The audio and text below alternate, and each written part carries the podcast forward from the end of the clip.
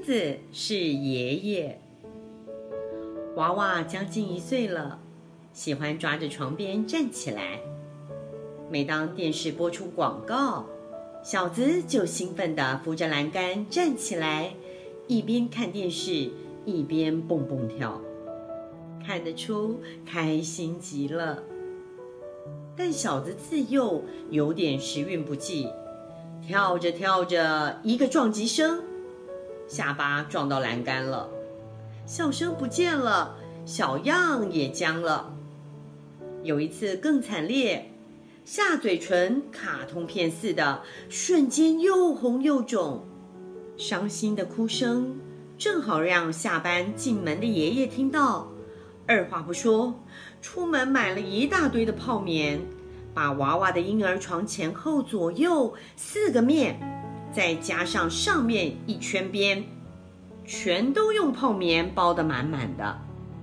这下子，小子就像待在泡棉箱里，再也不用担心撞到哪儿了。爷爷的贴心作品还不止这一点，记得生产完。刚从医院回家，娃娃那经不起风吹草动的小模样，着实让人心疼。奶奶处处小心呵护，爷爷更是不遑多让，怕人类发明的电话那又响又噪的铃声吓着了刚来人世的娃娃，勤快地拆了电话，把里面响铃的位置用胶布贴得厚厚的。从此，我们家的电话铃声独步全球，隐晦沙哑，似有若无。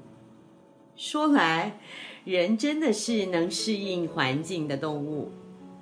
我们全都练就了顺风耳，这应该也是一项收获。娃娃学走路了，开着螃蟹车横冲直撞。咫尺之家是小子眼中的大千世界，最喜欢小脚一蹬，车子就溜冰似的滑出一大段，这可吓坏了一干人等。爷爷马上动作，拿着榔头把可以敲的桌角全都敲得圆圆的，不能敲的就用一层层的布裹起来，外面再用胶带绷紧。粘裹的厚厚的。说到爷爷的护孙工程，还不止这一些呢。随着娃娃长大，一路延伸到户外，有一回发现，院子门外面的水沟是一个一个水泥板拼起来的护盖，中间长长的洞，大小正让娃娃的小脚踩下去拔不出来。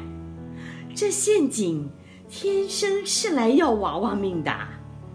爷爷马上买了水泥和沙，自己调水泥，把出门必经的几个洞都填满了。